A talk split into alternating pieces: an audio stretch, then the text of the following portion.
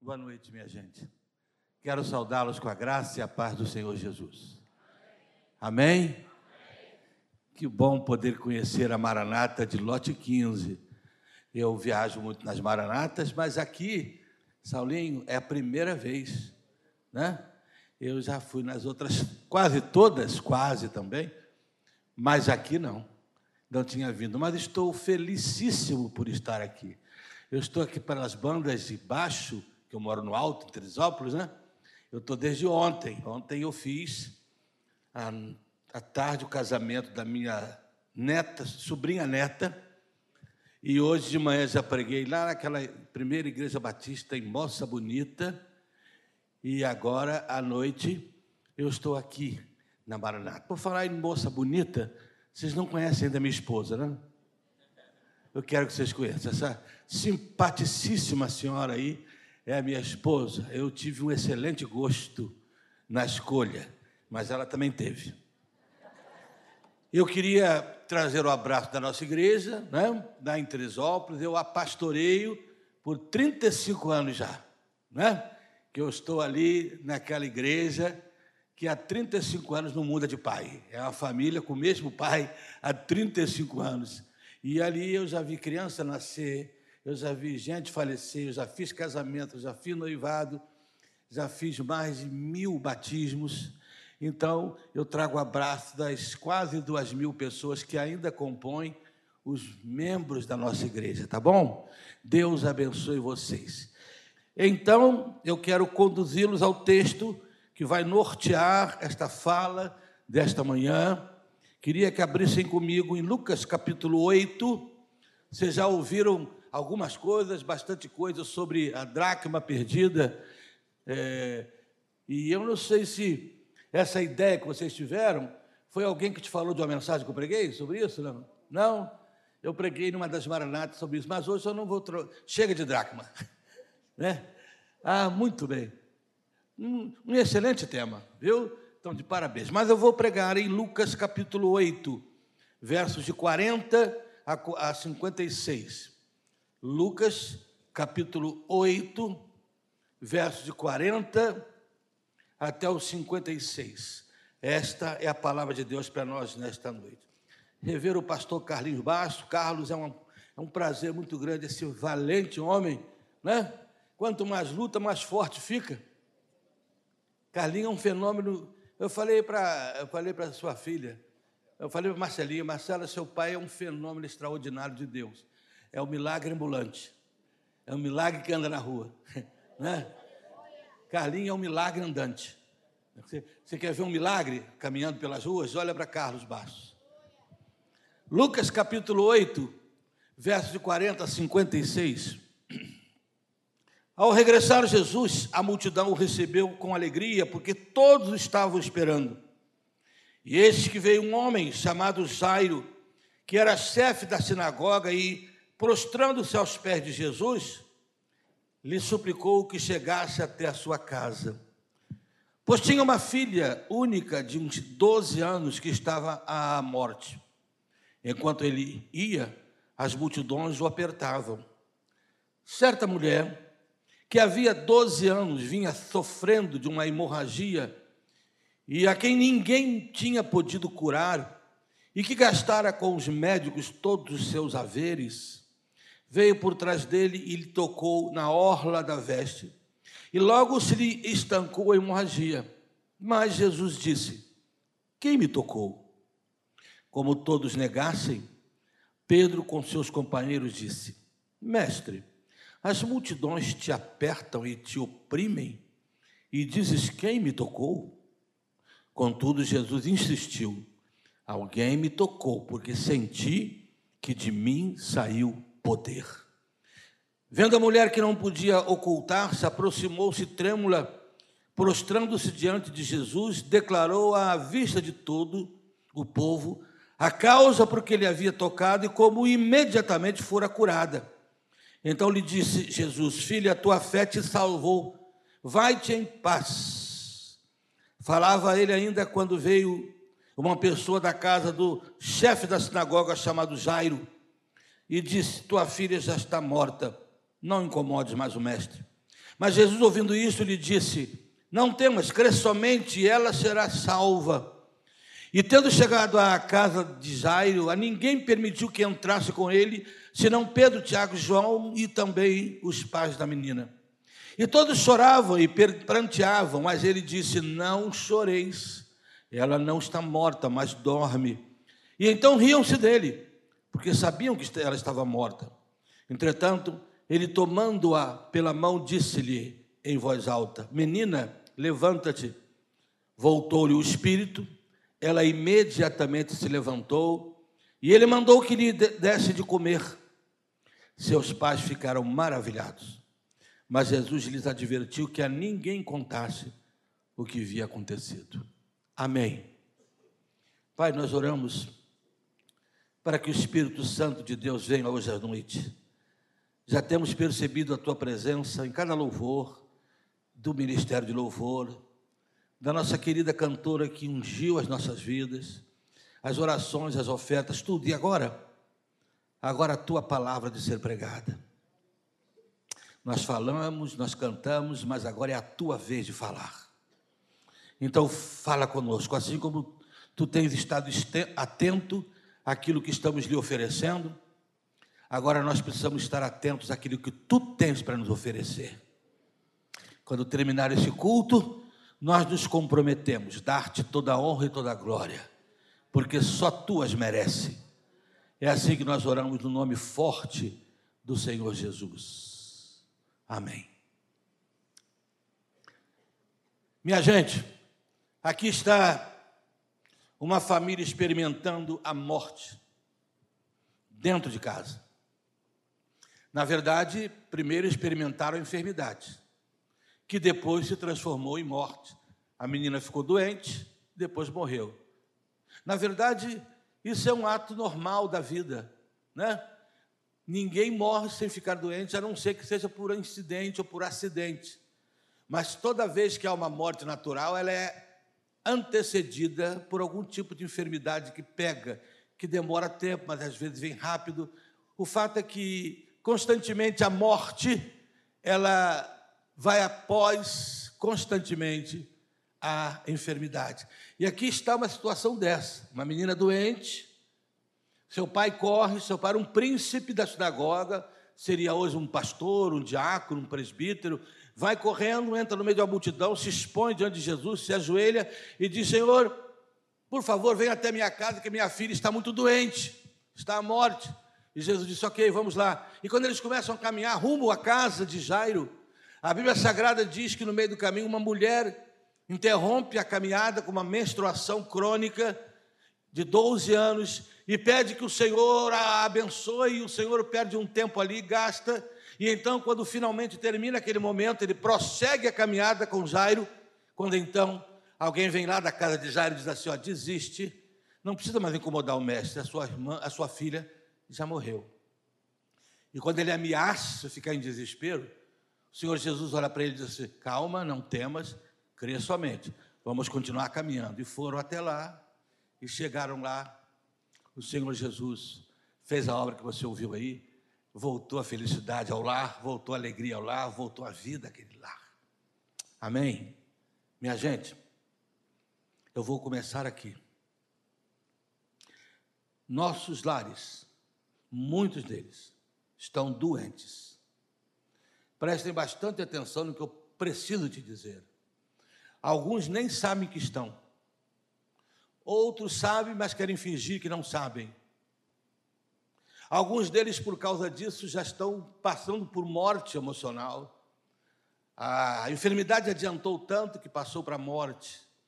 E como eu sou pastor da mesma igreja há 35 anos, antes já pastoreava outra igreja, esse tempo todo com gabinete pastoral com casais, pregando em retiro de casais, congresso de família, é, encontro de casais, pregando essa coisa toda, eu aprendi que nós precisamos parar algumas vezes, como essa noite da família, para nos confrontar com algumas verdades.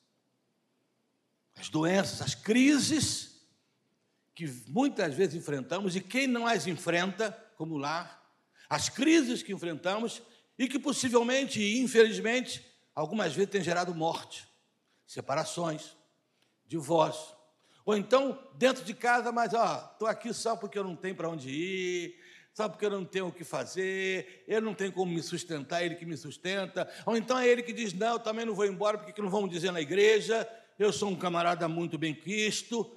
Existem casais realmente que na igreja parece que vivem num paraíso, mas quem conhece em casa sabe que não é isso. Você quer conhecer uma pessoa de verdade? Conheça na casa dela. Um dos lugares mais fáceis da gente se esconder é em igreja. Porque aqui todo mundo é santo. Aqui todo mundo faz cara de santo. A gente vai cantar, fazer aquelas caretas santas. Aleluia. Eu também faço, não tenho nada contra careta, eu gosto de careta. Eu também faço careta, mas é assim. Às vezes, o marido está aqui na frente, no encontro de homens, falando assim: meus irmãos, nós precisamos amar as nossas esposas e precisamos tratá-las com carinho. A mulher dele está sentada lá. Aí ela olha e diz assim, baixa a cabeça. Se soubessem quem é que está falando ali. Se soubessem quem é que está falando. Ou então, às vezes, é o contrário, é a mulher que está falando. Minhas irmãs, vamos nos submeter com amor aos nossos maridos, os filhos, vamos nos dedicar. E aí ele está sentado lá perto do filho. Ele catuca o filho ali, filho. Se o povo soubesse a jararaca que está ali, hein? falando. Quer conhecer uma pessoa? Conheça em casa, porque ali é que se vê, evidencia as crises, as doenças que podem gerar morte. Eu queria enumerar, e sei que não vou esgotar o assunto hoje, mas eu quero enumerar algumas coisas que têm gerado crise na, em casa. E sabe, irmãos, eu não gosto muito de teorizar algumas coisas, trazer teorias sobre casamento, conceituações profundas, porque eu acho que não é isso, Carlinhos, que está destruindo família. São as coisas mais simples do dia a dia. Eu já percebi nesses anos todos lidando com casais, com família, a gente já percebeu que os grandes problemas às vezes não separam. Eles tratam, lutam e vencem, mas às vezes uma coisinha de nada esgota, irrita, cansa e termina e acaba com coisas pequenas. Existem algumas coisas que têm gerado crise. Existe primeiro a crise do ser. Que é isso? Quem somos? O problema é que às vezes a gente não conhece bem quem a gente é. A gente não sabe que a gente é extremamente diferente. Quantos estão sentados perto da esposa aqui ou do esposo? Levanta a mão assim. Olha para o lado para ela. Ela é diferente de você? Dá para notar? Chega em casa, olha com mais detalhe, que você vai ver que é bem diferente. Né? Olha com um pouco mais de detalhes, que você vai ver que é uma diferença enorme. É uma muita diferença. Mas às vezes a gente não sabe. Por exemplo, eu não sei se você sabe, os homens precisam falar 12 a 15 mil palavras por dia. E as mulheres, pelo menos 18 mil. Você está entendendo por que, às vezes os maridos chegam em casa, aí senta para jantar, aquela sopa de seis horas da tarde, aquela rala, começa ali, aí a esposa senta do lado. E aí, como é que foi hoje? Aí ele, foi bem. E para. Não, mas eu quero saber, aquele problema, como é que foi? Resolvi. É porque você não sabe que ele já esgotou as palavras do dia mas também ele não sabe que você ainda não esgotou e quer falar mais. Por isso tem que haver esse encontro, esse conhecimento do ser, de quem somos. Para quê? Para que a gente aprenda o seguinte: eu tenho que falar mais um pouquinho porque ela quer, mas ela também tem que parar um pouquinho que eu não aguento mais. Não é? Então, esse entendimento é que é interessante, é que é importante. Não sei se vocês sabem, os homens, para olharem para alguma coisa, Saulo, eu e você, se eu quiser ver quem está na porta ali, eu tenho que fazer assim, ó. As mulheres não. As mulheres olhando para cá sabem quem está na porta. Elas têm uma visão de no mínimo 180 graus. E nós temos que fazer assim. Você já deve ter passado por a experiência de você estar assim, por exemplo, numa festa, comendo bolo, tomando Coca-Cola, assim, você e seu esposo, virado um para o outro, conversando. De repente, na porta do lado, chega um amigo com o esposo, uma amiga. Aí você, olhando para o seu marido, diz assim: Fulana chegou. Chegou sim. Está com aquele mesmo vestido, mas chegou. Aí, seu marido faz assim, ó. Cadê? Aí você dá uma cutucada nele. Não olha. Não dá bandeira. Tem que olhar. Ei, nós precisamos olhar, senão não vamos ver. Se a gente não se conhecer, a gente não sabe quem a gente é e pode passar uma série de coisas. Eu estou dando exemplos muito práticos para você aqui hoje, muito simples, mas essas coisas acontecem.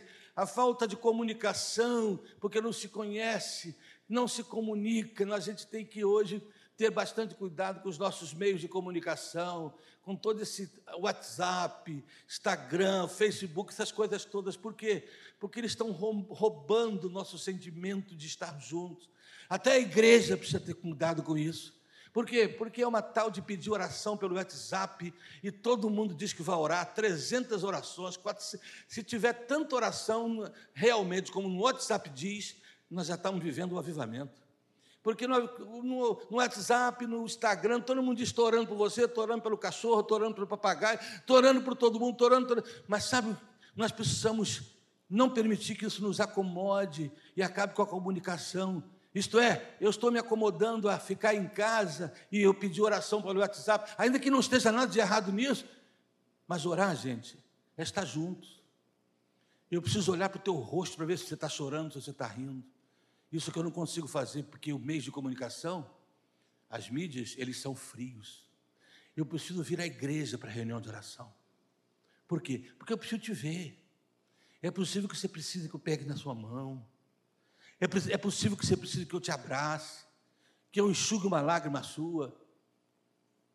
Meio de comunicação está indo embora por causa dos meios de comunicação que estão por aí hoje, que podem ser uma grande bênção, mas a gente acostuma tanto com eles. Olha, como eu disse, eu estou aqui desde ontem, fiz o casamento da minha neta. Sabe o que aconteceu? Perdi meu celular. Fui ontem para o hotel, e falei assim para Isabel, e acho que eu esqueci meu celular no carro. Vou pegar não. Deixa para amanhã cedo. Aí de manhã cedo ela levantou, foi lá no carro, não está lá não. Procuramos, nada. Liga para ele, nada, sumiu. E hoje, você não sabe o desconforto que eu estou sentindo de estar sem celular. Porque a gente aprende a ficar com aquele trem, como diz o mineiro, de uma maneira que ele passa a ser o centro da comunicação, e isso é um perigo porque o celular não nos permite nos comunicar direito. Estão perdendo os sentimentos por causa disso. Eu não sei se você sabe a história, história com E, logo não é verídico, é apenas um conto. A história de um casal que teve 19 filhos por causa de, de falta de, de comunicação. 19 filhos por causa de, de falta de comunicação. Sabe como? Eles se conheciam tão pouco, na verdade, que o marido da mulher não sabia que ela era surda. E o que, que tem isso, minha cantora? Ela ser surda, coitada. É que toda vez que eles deitavam, ele falava assim, querida, vamos dormir ou o quê? Aí ela, o quê?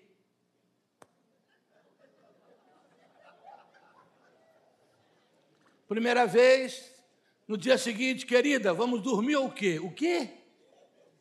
Quando deu um mês, ele estava assim, querida, tem certeza? É uma história, bem, bem história mesmo, mas para mostrar a você o quanto pode ser perigoso a falta de comunicação em vários aspectos da vida. A crise hoje é por essa falta de comunicação doentia. E comunicação não é só cumprimentar, não. Né? Hoje, quando acabei de pregar de manhã, chegou um senhor perto de mim, é longe daqui, posso falar, e nem também vou dizer nome nem nada. Pastor, hora que o senhor perguntou quantas mulheres, quantos maridos falam te amo para a mulher, eu falei para a mulher, e ele acabou o culto, eles dois estavam brigando. Por quê? Porque eu sei que eu amo. Ela, na hora que o senhor mandou, levantou a mão, ela não levantou, como se eu não tivesse falado para ela. Eu falo sempre. Mas eu não falo eu te amo, que eu não sei falar. Mas hoje, por exemplo, eu lavei o carro dela. É, isso é uma das linguagens do amor, tá certo. Porque existem várias linguagens do amor. Não é isso? Você às vezes não tem esse tato de ficar dizendo eu te amo, eu te amo. Tem gente que não tem esse jeito. Né? Eu já fiz encontros de chegar assim, trazer rosas para igreja, para os maridos entregarem a esposa. Aí na hora, agora vem os maridos na frente para entregar uma rosa. Coitado, Saulo, tem homens que chegam e fazem assim, ó. Porque eles não têm jeito. Não é que todo mundo tem que saber dizer, nem é todo mundo que é o rei Davi, que sabe fazer poesia para a mulher. Não, tem homens que não sabem, mas tem que se comunicar, tem que mostrar de alguma maneira, elogia de alguma maneira. Não é isso? Você pode fazer, dizer que a ama de opção de maneira. Você pode lavar a louça para ela. Melhorou ou piorou? Melhorou. Você pode dar o cartão de crédito para ela, fechar os olhos e dizer: Jesus tem misericórdia, e deixa com ela um dia inteiro, uma noite inteira. Tem misericórdia, Jesus. Você tem algumas linguagens do amor. Quer ver uma coisa? Quando acabar aqui hoje, antes de dormir, pegue o livro de Cantares de Salomão, são só seis capítulos, são sete capítulos e leia. Ali está tudo. As pessoas gostam de falar que ali é o relacionamento igreja e Jesus. Em alguns lugares até dá para fazer isso. Mas aquilo ali é de fato o relacionamento de um homem com uma mulher. Não é isso? É a caminhada de um homem com uma mulher, a Salomão com Sunamita. Então olha para ali que você vai ver como ele elogia bonito. Mas cuidado com o capítulo 1. Capítulo 1, Salomão elogia a sua esposa, mas ele diz assim: querida, eu te comparo com as éguas de Faraó. Tenha cuidado. O princípio ali, sabe o que é, gente? É que naquela época, comparar uma mulher às éguas do grande faraó era um elogio enorme. Significava vitalidade, virilidade, beleza, força, charme. O princípio é elogiar, mas não vai chegar hoje em casa, gostei, pastor. Gostei da sua palavra. Chegar perto dela, querida, você é uma égua. Se ela tiver com uma chaleira de água na mão quente para fazer o café, acabou o café, vai tudo em cima de você. É o princípio do elogio, e não a palavra que às vezes não tem mais nada a ver, mas naquela época era fundamental. Então, uma das crises hoje é essa comunicação profundamente machucada. Segunda coisa que eu queria dizer é a crise de uma espiritualidade farisaica. Espiritualidade farisaica é a espiritualidade dos fariseus, que eram meramente religiosos e não espirituais. E a pior coisa do mundo é uma casa cheia de religiosidade, onde tudo é proibido, tudo não pode, é, onde o chão da casa é muito duro. Você já viu? Quanto mais duro o chão que você cair e áspero, mais você se machuca. O chão da graça é um chão macio, que às vezes a gente cai sim, porque todo mundo cai, mas não machuca tanto, né? Eu ontem, como eu disse, estava fazendo o casamento da minha neta, é neta sobrinha, porque na verdade ela é neta do meu irmão falecido, né? Então, mas eu estava conversando com a mãe dela, ainda jovem também, a gente estava sentado naquela mesa grande, só a família, né? E estava dizendo lá, há 25 anos atrás, quando Manuela nasceu, que Viviane ficou grávida. Eu me lembro que naquela época, 25 anos atrás, uma família de princípios evangélicos cristãos, uma menina ficar grávida, rapaz, queriam pegar a menina, mas todo mundo contra ela. E ela disse: engraçado, o único que eu achei que ia zangar muito comigo, porque é pastor, é meu, meu tio. E foi o único que me apoiou naquela época. E ela disse assim: e eu só não me fui destruída isso ela já me disse há vários, há vários anos atrás. Porque eu recebi um chão macio na época. E ontem estávamos todos lá felizes fazendo o casamento da neta. Não quer dizer que você seja amigo do pecado. Eu não estou pregando isso aqui. Eu só estou dizendo que a graça é isso. E toda vez que você pegar a graça, como disse Charles Swindoll, se você pregar a graça e não for confundido com alguém que está tolerando o pecado, então você não pregou a graça. Porque a, o fio é finíssimo entre a graça de Jesus e o pecado. O apóstolo Paulo sabia disso. Tanto que ele, quando, quando começou a pregar sobre a graça, justificação pela graça, lá pelas tantas, ele, com medo de ser mal compreendido, virou e disse assim: Daremos lugar ao pecado por causa da graça? Poderemos pecar? E ele mesmo responde: De maneira nenhuma. Tal era a sua preocupação. Portanto, eu não estou sendo pregador do pecado. Eu só estou falando que as nossas estruturas precisam ser melhores. Onde a gente não precisa ser aquela religiosidade. Já viu aquelas casas? Eu sei porque o meu pai era assim quando eu era garoto. Se tivesse o rádio ligado, que não fosse uma música evangélica, ele ia lá e tirava. É, só podia ouvir música evangélica. Mas eu gosto de opção de música que não é chamada evangélica. E os evangélicos, nós somos tão engraçados, Carlinhos, sabe por quê? Porque a gente às vezes não tolera algumas coisas que se diz que é do diabo e tolera outras. Por exemplo, a vacina contra a paralisia infantil, a vacina SEIB, todo mundo toma. E o doutor Seber era teu. Era teu. Mas quem que vai deixar de tomar? Então isso aí não é do diabo. A vacina. Então a gente tem mania de diabolizar, às vezes, coisas que não tem nada com o diabo. Eu, por exemplo, tenho algumas músicas evangélicas, rapaz, que eu não tolero. Esqueci seu nome. Estevão. Tem algumas músicas, tem uma voz bonita, mas tem umas coisas que cantam por aí Jesus é dose mais forte. Jesus é dose de nada. Quanta bobagem. E tem algumas que não são evangélicas que eu gosto.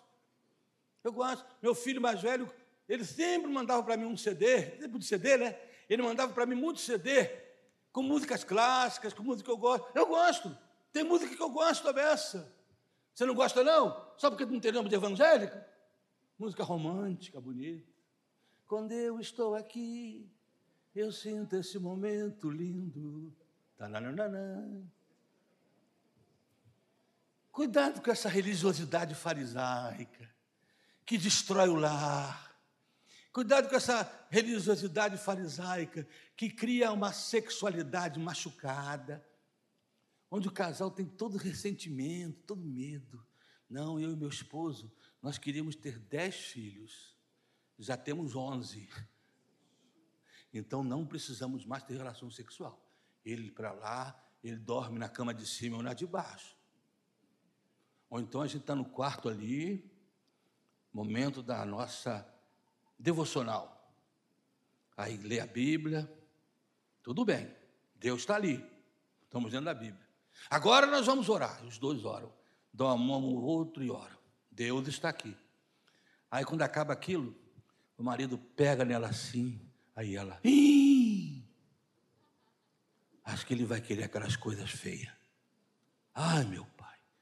E tem gente que acha assim, que naquela hora Deus disse, acabou o culto, chega, pega para os anjos, vão embora, vão sair. Isso aqui não é coisa para anjo ver, não, vamos embora. Nada, nada disso. Não tem esse tipo de religião. Deus celebra. A Bíblia diz que o homem e a mulher só devem se apartar para consentimento mudo por um tempo que precisar. Só assim. Você pensa que Deus, na hora que você está no momento especial com seu esposo, que ele vai sair? Não, ele fica ali, eu vou ficar aqui. Quero ver se você é bom mesmo nisso. Do jeito que eu te criei. Para minha glória e honra. Cuidado com essas religiosidades que machucam, que criam mais dificuldade. Você pode ver que os ambientes evangélicos, as estatísticas mostram isso feita por um grande psicólogo, que ambientes evangélicos, quando são extremamente radicais, são ambientes onde muito mais cedo os meninos fogem de casa, as meninas ficam grávidas. Por quê? Porque estão doidos para ser libertados de opressão. E vou repetir, eu não estou pregando o pecado, estou indo de encontro à religiosidade sem a graça de Deus. Sem a graça bendita de Deus. Outra crise Outra coisa que pode caracterizar, caracterizar a crise, primeira coisa de comunicação, a crise do ser, a crise da sinceridade e do sincerismo. Você nunca, talvez, deve ter ouvido falar essa palavra sincerismo, porque eu criei. Eu criei para dizer o que eu quero aqui. É o seguinte: sinceridade é quando você diz verdade. Se eu for sincero. Sincerismo, você também está dizendo verdade. Qual é a diferença então, pastor? A diferença é que quando você fala uma coisa com sinceridade, você fala para ajudar. Se eu for sincero, para abençoar. Agora, o sincerismo é falar verdade para ferir. É falar verdade que não precisa mais ser falada, que já passaram dez anos, ou que foi o mês passado, mas já foi resolvido e não precisa magoar mais. O sincerista, ele, ele se honra de dizer assim: não, eu pelo menos falei a verdade. Mas às vezes a sua verdade vai trazer desgraça. Porque algumas vezes é melhor ficar calado. O provérbio diz que até o tolo passa por sábio quando fica em silêncio. Então, algumas vezes, a sinceridade se torna sincerismo, maneira de machucar pessoas, maneira de trazer de volta alguma coisa que já ficou lá, que já foi resolvido, que pela graça de Deus já foi consertado, ajeitado, trabalhado, perdoado, combinado, enfim. Cuidado com o sincerismo. Quer saber mais? É acomodação. Outra crise é acomodar. Pastor, fica tranquilo, tem muitos que dizem, porque eu sou casado já há 15 anos, estou indo para 16, daqui a pouco estou com 20, mas eu tenho certeza que meu marido nunca me trairia. Ah, cuidado, eu? Cuidado, cuidado, minha irmã, não se acomode. Agora à noite, na hora de dormir, você bota aquela camisa do candidato do ano passado para dormir, né? Bota aquela camisa do Congresso que tem cinco anos que aconteceu, porque você se acomodou, porque você se acomodou. E o esposo, tantas vezes, com aquele pijama surrado, rasgado, ele chegou do trabalho, a unha está suja, não lavou. O livro de Provérbios fala sobre, o livro de Cantares fala sobre isso, fala até em você escovar dentes. Fala em coisas muito preciosas que precisam ser vistas por nós. São detalhes, mas acomodação é um perigo para destruir. Aceitando, as pessoas estão aceitando, muitas, tenham cuidado de viver sem festa, está acomodado. O que é viver sem festa? É igual o período, aquele dia das bodas de Caná, que Jesus transformou água em vinho. Tem pessoas que não estão mais atrás do vinho. Tá bom água. E para que serve água? Água serve só para manter. água não tem gosto. Ninguém dá festa com água, não é não? Você dá festa, diz assim, olha, lá em casa vai ter uma festa de bodas de prata, olha, não deixa de não que vai ter muita água, hein? Ninguém diz isso. Ninguém dá festa com água. Mas tem casamento que já aguou. Portanto, meus irmãos queridos, cuidado com essa acomodação de um lado e do outro, que pode se tornar perigoso. Algumas vezes, existe um livro, não sei se vocês conhecem, chamado Mito da Grama Mais Verde. O autor fala, e com muita propriedade, de às vezes, alguns casos, em que a gente pega alguém que traiu e que a gente o denomina de o bandido do filme ou a bandida do filme. E se você for ver o caso, a pessoa que traiu no fundo, no fundo, não foi nem a réu, foi a vítima. Foi empurrado para lá. Foi quase obrigado a fazer alguma coisa que não queria, que nunca pensou em fazer na vida, por causa de acomodação. Por causa de acomodação. Cuidado também. Outra crise é a crise do egoísmo. Como é isso? É quando eu caso querendo que eu seja feliz. Eu quero ser feliz. Sim, você deve querer ser feliz, mas você não casa só para ser feliz. Você casa para fazer alguém feliz. Alguém feliz. Portanto, você não casa para ficar competindo dentro de casa, egoisticamente. Vocês não estão competindo, vocês estão do mesmo lado. Um casamento não é uma competição. Um relacionamento pais e filhos não é uma competição. Estão do mesmo lado. Dr. Rubem Alves, um grande teólogo, ele tem uma colocação muito interessante sobre essa questão. Ele diz que existe dois tipos de casamento. Existe o casamento jogo de tênis, existe o casamento jogo de frescobol.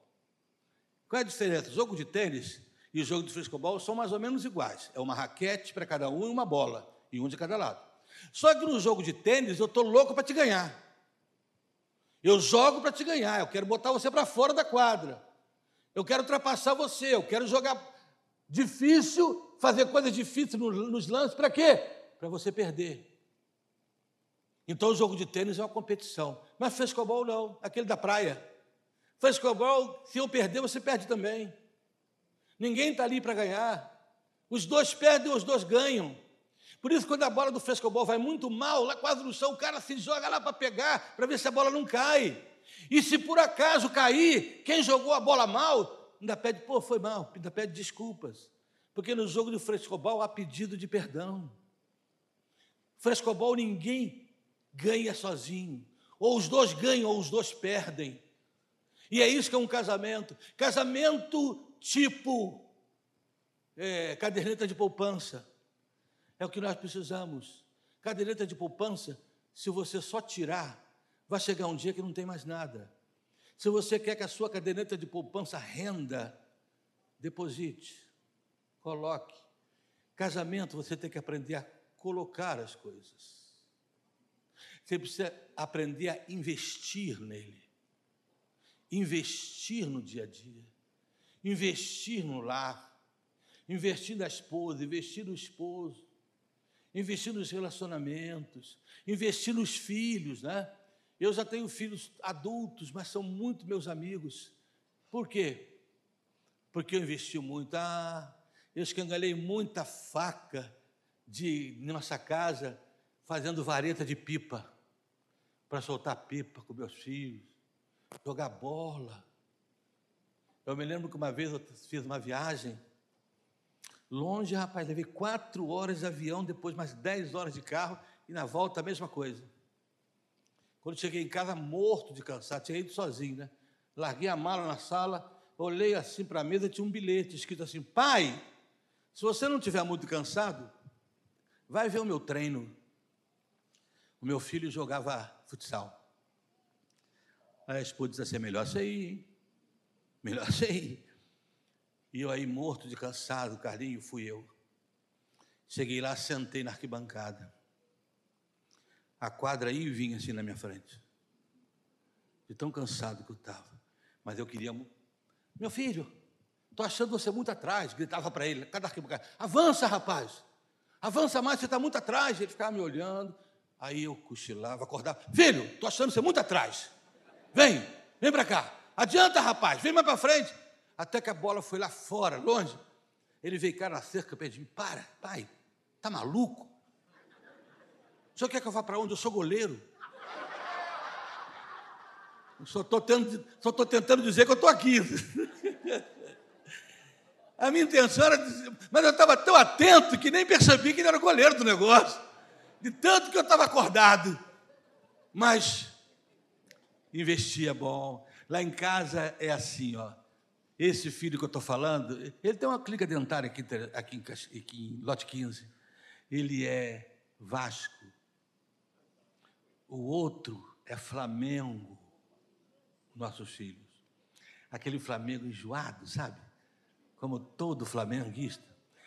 O outro filho é Botafogo, graças a Deus. As filhas também são botafoguenses, nós também. Eu sou botafoguense. Hoje eu posso falar com alegria, o time melhorou bem, né? Se melhorou bem, tá? já dá para. Agora o povo vai para assistir, né? o que? Dá para encher uma Kombi a nossa torcida. Mas, e é, e é assim, a gente investe. Quando, tá, quando jogava, por exemplo, o Flamengo e o Botafogo, eu estou em casa. Mas às vezes meu filho é o Maracanã. Se o Flamengo fizesse um gol, ele ligava para mim lá do Maracanã. Aí eu olhava que via, cara, ele não atendia, não. Mas também se o Botafogo fizesse eu ligar para ele, ele também não atendia. A questão é que sempre esse, houve essa santa brincadeira, essa gozação de família, esse investimento no lar, que a sua casa seja um lugar onde as pessoas gostam de estar. Quem mora lá gosta de ficar em casa, gosta de ficar dentro de, gostar da casa, gostar da vida do lar gostar, os filhos amarem estar em casa, amarem estar com vocês. Como eu disse, os meus são adultos, os nossos são adultos, mas eles todos gostam de estar lá em casa. Se deixar, estão lá direto, dão direto. E um dos filhos, ele gosta, ele come igual um doido. Então ele está sempre, compra um negócio, inventa outro, ele arranja os negócios que eu nunca tinha visto na vida para comer, leva lá para casa. Mas isso é fruto de uma vida inteira, sabe? uma vida inteira convivendo, né? são imperfeitos como todo mundo, mas graças a Deus o investimento foi bonito. Você tem que aprender a investir nisso. Às vezes você está a vida inteira orando pelo seu filho, pela sua filha, orando, orando, orando, orando, orando, orando, orando, e nada acontece. Aí eu fico me lembrando da experiência de Davi, quando ele pecou com Betseba e adulterou, e nasceu aquela criança fruto do pecado. Ele se ajoelhou, ficou um dias ajoelhado em jejum, orando e pedindo pelo garoto, mas o garoto morreu. Deus não atendeu. Eu, pessoalmente, não há nenhuma teologia formada sobre isso, mas eu, pessoalmente, acho que se Davi tivesse mudado um pouco a oração dele, talvez o resultado fosse diferente. Às vezes, talvez, se ele não ficasse o tempo todo orando só pelo filho, mas orar por ele mesmo. Senhor, esse garoto está doente, mas a culpa é minha. Ele é fruto de um pecado meu. Ajuda ele, cura ele. A culpa é minha. Já parou para pensar algum dia que às vezes um filho de alguém pode estar na droga, pode estar distante da igreja e a culpa é sua? que você que é pai, você vai para tudo quanto é reunião de oração, pedir por ele ou por ela, mas já parou para pedir por você? Orem por mim porque eu falhei na criação dos meus filhos. Orem por mim porque eu falhei. Eu não construí nada de bonito neles. Mas eu queria dizer que ainda dá tempo, ele pode ter 30, 40 anos, não dá tempo de dar uma ligada para ele. E começar a refazer isso em nome de Jesus. É você chegar em casa e dizer, Deus me perdoe, que eu acho que a culpa é minha, eu fui muito bruto eu fui muito distante, eu fui muito radical dentro de casa. Eles detestam a igreja porque eu fui radical demais. Algumas vezes nós precisamos orar pela gente, que algum dos problemas que os nossos passam tem a ver com os nossos erros, tem a ver com os nossos pecados, são fruto dos nossos pecados. Mas, minha gente, o mais maravilhoso disso aí é que essa casa aqui, o assunto termina bem. Graças a Deus, o que Jairo fez para recuperar a sua casa, para devolver a festa, para curar a filha, é a mesma coisa que você e eu podemos fazer para curar o nosso lar, para revitalizá-lo, para impedir que morra, e ainda que morra, como aconteceu aqui espiritualmente, emocionalmente, pode reviver, porque Deus é Deus, porque Jesus pode todas as coisas, porque pode o psicólogo dizer que não tem jeito, o psicanalista dizer que não tem jeito, mas a última palavra vem do céu. E é Deus quem vai dizer. E é Deus quem diz, e eu tenho visto muito isso. Portanto, o que Jairo fez é o que você precisa fazer.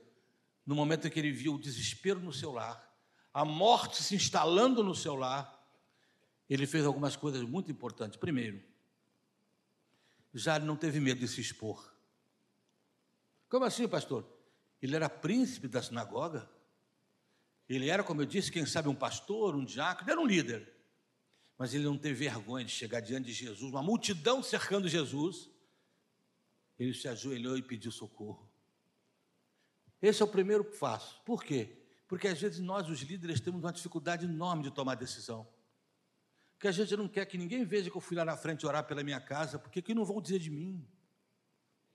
Eu sou um líder. Eu sou um pastor. Eu sou um ministro de louvor, eu canto, eu sou professor de escola bíblica, eu sou um crente. O que, que não vão dizer de mim? E as pessoas então perdem a oportunidade de ir no altar e o restante da família de Deus, a igreja, orar por eles ou por elas, porque estão com medo de se expor. Não tenha medo de se expor. Isso aqui é uma família. Então ninguém aqui está torcendo contra. Todo mundo aqui está jogando handball, frescobol, né? Todo mundo aqui está torcendo para todo mundo. Todo mundo aqui olha, então não tem vergonha de se expor. Aconteceu na Carolina do Norte, um tempo atrás, aí uma experiência muito interessante. Um pastor, domingo de manhã, antes de sair para a igreja, teve uma briga com a esposa e com os filhos, mas teve uma briga acirrada. Ninguém se entendeu, ninguém falou a mesma língua, se ofenderam, se magoaram. A família ficou em casa e ele foi sozinho que tinha que ir para a igreja. Chegou lá, sentou no gabinete, escola dominical acontecendo. Quando acabou a escola dominical, o povo está esperando. Cadê o pastor, gente? Aí foram lá no gabinete, está sentado, cabisbaixo. Aí o irmão disse: Pastor, já começou o culto.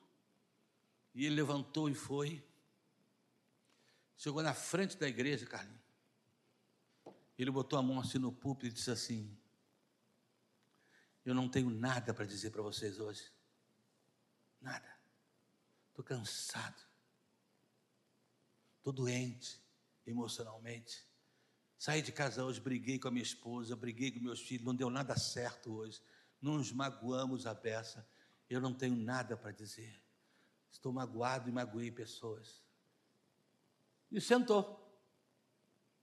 O povo ficou olhando assim, ninguém esperava aquilo, todo mundo olhando. Aí, de repente, começou a levantar pessoas, começaram a levantar pessoas, um, dois, mas ao invés de ir embora, as pessoas foram se aproximando do púlpito. E aí rodearam o púlpito, fizeram um, uma coisa bonita com a igreja inteira. Aí um irmão foi lá, pegou um violão, começou a tocar e cantar. Aí uma irmã foi lá perto do pastor, botou a mão e orou por ele. Um outro irmão lá, um, um senhor, pediu a palavra, pegou a Bíblia e um texto. Naquele dia a igreja pregou para o pastor. Porque ele se expôs. O homem que se expõe é um homem forte. A mulher que se expõe é uma mulher forte. Os seus pastores, a minha pergunta para vocês levarem para casa e pensar na semana. Se um dia acontecer, se pode acontecer, deles não estarem bem, eles terão que esconder ou poderão abrir o coração? Ou será que você vai ficar decepcionado que meu pastor para mim era um querubim? Era quase Deus.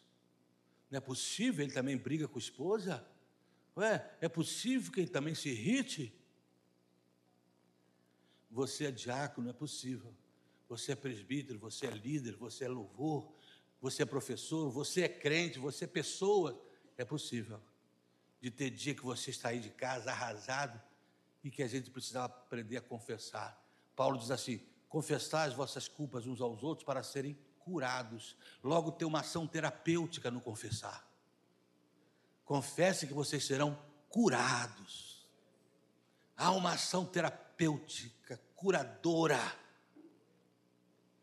nos que estão, que conseguem se abrir. Já não teve problema, a situação era muito difícil. Ele foi, ajoelhou e pediu socorro sendo ele o príncipe da sinagoga, sendo, sendo ele o principal da sinagoga, mas pediu socorro. Mas ele fez uma segunda coisa. Ele não desistiu quando Jesus parecia demorar. Quando eles iam andando, aparece uma mulher, toca em Jesus, Jesus para e vai atendê-la. E demora um tempo. E eu, quando, como gosto de dar asas à minha imaginação, eu fico imaginando Jairo ali. Ah, meu Deus, minha filha está morre não morre? Doente, Jesus parado aqui demorando. Ele está demorando tanto. Eu já pedi a ele para vir. Por que, que ele parou? Por que, que ele está demorando? E ele fica desesperado, quase desesperado, porque acha que o Senhor perdeu a hora. Talvez eu esteja lidando com alguém aqui que acha que Jesus está atrasado. Ah, já tenho orado há 10 anos por aquele marido. Já tenho orado há anos por aquele filho, por aquela esposa, por aquela pessoa querida. Parece que ele perdeu a hora. Há muita gente achando que Deus está atrasado, mas o relógio de Deus se move numa sabedoria enorme. Aleluia. O vento das páginas da história se movem de acordo com a vontade soberana de Deus. Deus nunca se atrasa. Você não precisa hoje achar que é tarde demais, porque Ele está vendo. Ele virá na hora certa. A única coisa que você precisa é não desistir. Não desistir no meio a essa sensação de que Deus atrasou, essa sensação de que o tempo está passando e nada acontece. Não desista, porque aí acontece uma terceira coisa que eu acho ainda mais interessante ainda. O que é? É que naquela situação ainda chega alguém e diz assim: desiste porque a menina morreu. Quer dizer, a situação piorou. Isso é tão difícil da gente aceitar. Quando a gente está orando por alguma coisa que ainda piora ao invés de melhorar. Que às vezes a gente está orando e alguma coisa piora antes de melhorar. Antes de melhorar, algumas coisas pioram. Minha gente querida, foi assim com Santo Agostinho, o maior teólogo depois de Paulo, considerado na igreja, no cristianismo, o teólogo Agostinho. Sua mãe Mônica orou por ele 30 anos. 30 anos. Mas a coisa precisou piorar para ele se converter. Ele era um devasso, homem da prostituição, do alcoolismo. Esse era Agostinho. E então teve uma festa que ele resolveu ir, que era em determinada cidade de orgia. A mãe pediu, pediu, pediu, pediu para ele não ir, mas ele disse que ia. E a mãe orou ajoelhado e ele foi a si mesmo. Chegando no caminho para a festa, o carro que ele estava teve um acidente e ele foi para o hospital e ficou entre a vida e a morte. E ali ele deu a sua vida para Jesus no, no hospital. Em outras palavras, precisou piorar para depois melhorar. Alguém já disse que Deus complica, descomplica de, e depois explica. Né? Como foi com a vida de José. Complicou tudo, foi preso. Depois descomplicou, botou ele governador. E depois explicou: Isso tudo é para preservar meu povo. Portanto, algumas coisas que você pode estar passando e você está orando e está tendo a sensação de que piora, aconteceu isso também com Lázaro. Lembra? A sua irmã Marta mandou avisar Jesus: Olha, diz a Jesus que aquele a quem ele ama, Lázaro, está muito mal. Daqui a pouco vem a notícia: não, não está mais mal, morreu. Porque algumas coisas assim, se prepare, irmãos. Eu quero, não quero iludir você. De vez em quando eu ouço umas frases aí, se eu vi num carro escrito assim: olha que melhora. Eu sei que vai chegar no final, vai melhorar mesmo. Porque nunca a oração vai deixar de ser para o melhor. Nunca. Mas algumas vezes você vai perceber que a sensação que você está tendo é que nada está acontecendo. Parece que o céu está cerrado em cima da sua cabeça. Parece que você está orando e a coisa não acontece. E você orou por aquele filho parece que ele piorou na sua rebelião. Satanás está dando os últimos ataques dele. No direito, quem estudou direito sabe que existe uma lei na língua latina que diz direitum. O que é isso? Direito de espernear é o que o perdedor tem. O perdedor tem direito de espernear. Então, às vezes, quando Satanás tenta fazer alguma coisa piorar na nossa vida, ele está esperneando. Porque ele está vendo que a nossa vitória está pertinho. Então, ele está esperneando, dando os últimos ataques dele.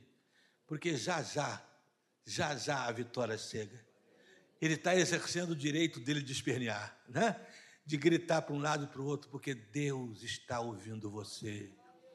Portanto, se der a impressão de que aquilo que estava doente morreu, não desista. Não desista. Aguarde, continue esperando em Deus, como a experiência da dracma, né? Que aquela mulher perdeu, mas procurou diligentemente, diz o texto, até achar. Ela não procurou, depois desanimou, procurou até achar. E a Bíblia diz no texto que ela procurou com diligência. Sabe o que é isso? Procurar com vontade de achar. Porque tem gente que está passando crise, mas já desistiu. Às vezes a procurar o pastor só para dizer que procurou. Só para desencargo de consciência, procura alguém. Ah, estou com um problema, meu marido, mas acho que não tem mais jeito, não. Que não sei o quê. Se você procurar com diligência, o Senhor vai honrar você. Sabe por quê, irmão? Existem tempos na nossa vida, muitos passam por isso, porque a gente costuma dizer que é o amor que salva o casamento. Mas existem tempos que é o casamento que salva o amor. Nunca esqueça isso. Existem épocas que Deus vai honrar o seu amor, sabe por quê? Porque você está honrando o casamento. Porque você não desistiu em tempos de dor, de lutas. Guarde isso. Casamento para Deus é uma aliança tão séria que quando o amor não puder mais sustentar o casamento, o casamento vai sustentar o amor. Eu já vi muitos casais que buscaram ser fiéis em tempos de crise e conseguiram voltar a se amar porque Deus honrou a fidelidade ao casamento. A saída de abandonar o lar não é a saída de Deus. Não é a saída de Deus. Portanto, honre o casamento que você entrou nele. Honre e não desista. Procure com diligência. Procure acertar. Evite qualquer outro tipo de coisa que pode ser, possa ser perniciosa. Por exemplo, em qualquer situação de lutas entre marido e mulher, se entrar uma terceira pessoa no meio, é o diabo para destruir. Escuta o que eu vou dizer, eu vou dizer com a minha cara de fora, sem nenhum medo de errar. Numa luta de casal, se entrar uma terceira pessoa e que você acha que aquilo é que é um homem carinhoso, aquilo é que é uma mulher maravilhosa, é do diabo. É do diabo. Você entrou no seu, no seu casamento se mostrando ser a pessoa maravilhosa que ele não é, a pessoa maravilhosa que ela não é. Isso não vem de Deus. Isso não vem do Senhor. Honre o seu casamento, ainda quando você não puder. Existe um livrinho que eu quero aconselhá-los a comprar se puder. O nome do livro é Salve o seu casamento sozinho. É a história de uma jovem que salvou o casamento sem nenhuma ajuda do marido. Que tudo queria era separar, mas ela salvou. Porque ela disse: Eu entrei numa instituição chamada casamento e eu quero honrar diante de Deus. Honrar o casamento é honrar a Deus. Porque foi Deus quem criou o casamento. Honrar o casamento é honrar o Criador do casamento. Deus. Foi Ele quem o criou. Portanto, algumas vezes, alguns períodos da vida, tem pessoa que a coisa esfriou. Sabe por quê, gente? Porque a gente casa, a gente não casa com a mesma pessoa a vida toda. Você casa com o seu marido, mas ele é, já deve ter mudado a opção de vida, como eu. Eu não sou o mesmo que eu era jovem. jovem, vocês não conheceram jovem, eu era um gato. Essa barriga que vocês estão vendo aqui hoje, meu Deus, às vezes eu olho no espelho assim, quando eu estou já para dormir. Meu Deus, como é que Isabel aguenta isso, meu Deus? Coisa esquisita essa barriga. Mas não é só fisicamente, não, a gente muda tudo. A mulher também muda fisicamente. Ei, sua mulher mudou sim, aquela garotinha, né? Ela tinha tudo em cima, agora ela também tem tudo em cima, em cima da barriga, em cima do joelho, em cima do pé. Está tudo caindo. E está tudo caindo, aquela mochiba aqui, velho.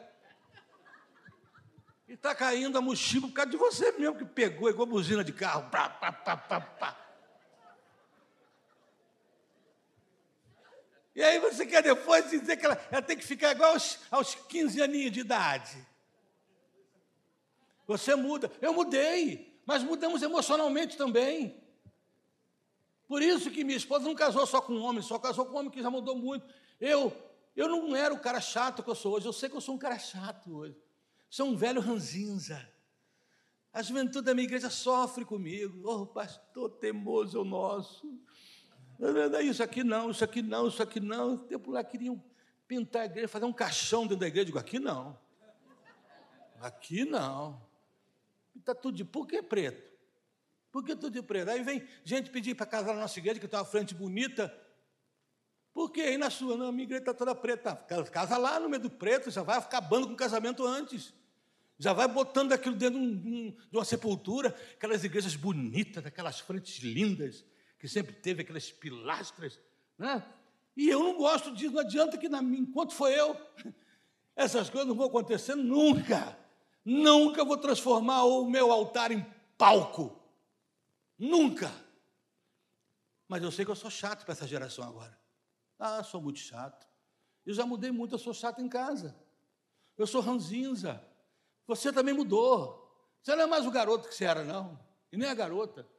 Você já mudou uma opção de vezes. Talvez você não tenha é, percebido, mas você já mudou, você mudou seus gostos. Hoje, como eu gosto de ficar em casa, né? Como eu gosto, como eu e minha esposa gostamos de ficar em casa. Antigamente eu não gostava, não gostava de parar em casa, mas agora eu gosto de ficar em casa, ficar lá deitado, lendo, escrevendo. Por isso, que para a gente não desistir, a gente precisa saber que a gente muda que a gente muda, que todo mundo muda. Portanto, há um período em que parece que você não ama mais ou não é amado. É um momento que acontece. E é nesse momento que o casamento salva o amor. Até ali, muitas vezes, o amor salvou o casamento. Você tolerou uma porção de coisa por amor. Mas há um tempo que você está cansado, cansada. E aí, meu querido, deixa eu falar para você.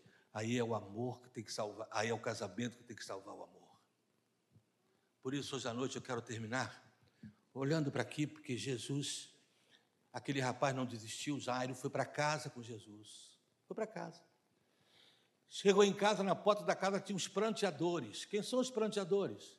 Pranteadores naquela época era gente que era paga para chorar.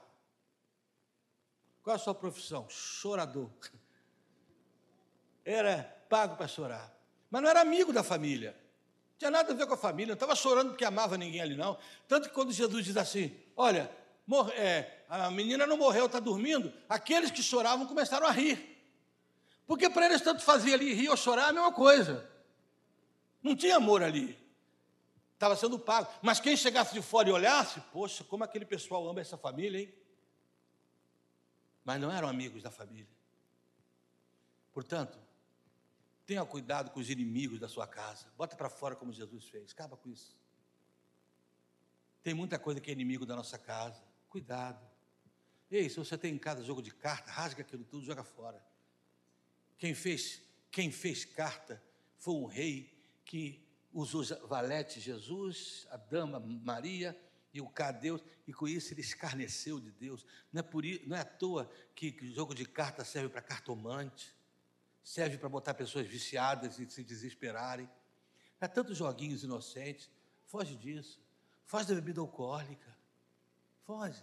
Às vezes você tem em casa lá, como eu fui pregar numa igreja presbiteriana, longe daqui, em Minas, e sentei na mesa para almoçar, uma família rica, família de presbítero rico, mas eu sentei, estou esperando, um rapaz que vendia livro para mim, sentou comigo, ele sentou do outro lado da mesa, a gente estava esperando ali, né, eles estão lá dentro, arrumando as coisas, aí ele começou a olhar para mim e fazer assim, o rapaz estava comigo. Aí eu, aí ele, eu não entendi, até uma hora eu fiz assim, o que, que é, rapaz? Aí o filho falou: Olha para aquele canto ali. Quando eu olhei, tinha assim um, um bar. E ele tinha martini, cachaça, uísque, 51, 52, 53, tudo quanto é bebida. Aí vem de lá o dono da casa, entrou, quando eu vi olhando para aquilo, ele. Ô pastor, está encabulado aí com o meu bar? Eu digo, não, estou só olhando. Pois é, isso aí é só enfeite. Quer dizer que você enfeita a sua casa com as coisas do diabo? É isso? Não, era só um golinho assim para abrir o apetite. Eu digo, olha para mim. Vê se eu preciso de algum golinho para abrir apetite. Vê. Cuidado com esses amigos. Coisas que parecem amigos e são inimigos como a televisão, os meios de comunicação que eu já falei.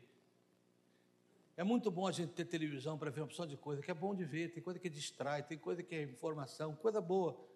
Mas se a sua televisão está no seu quarto, tenha cuidado. Tenha cuidado porque agora tem jogo de bola, tem jogo de basquete, tem filme, tem Netflix, até de madrugada.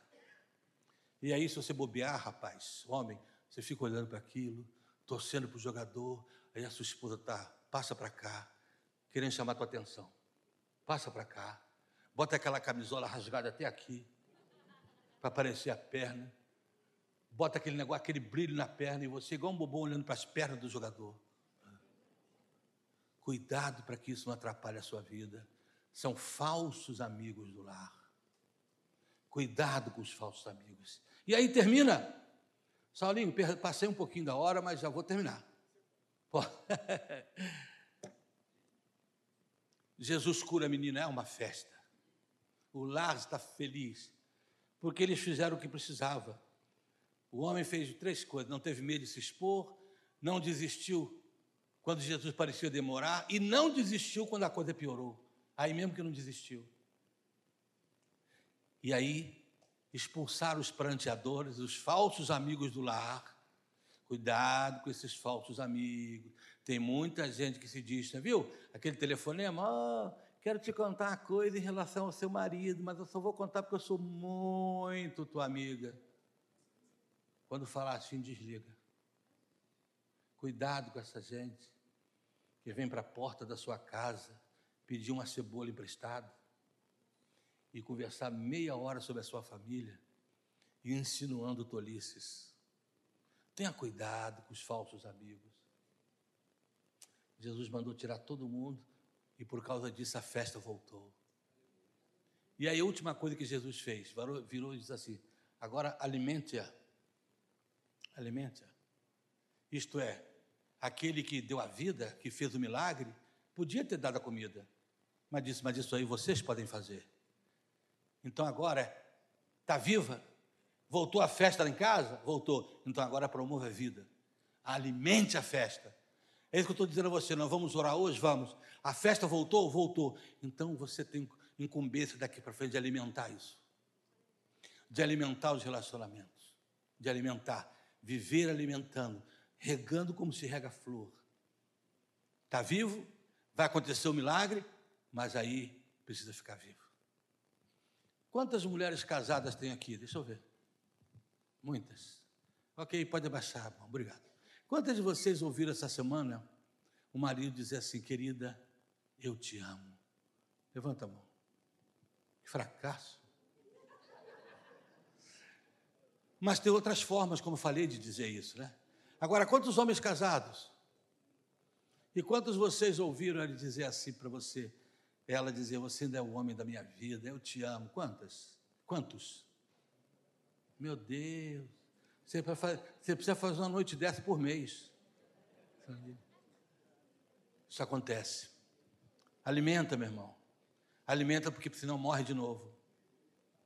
Jesus deu vida, deu, fez o milagre que você precisava? Claro que ele pode fazer. Agora, diante, ele está te entregando o seu casamento, o seu lar, dizendo: alimenta.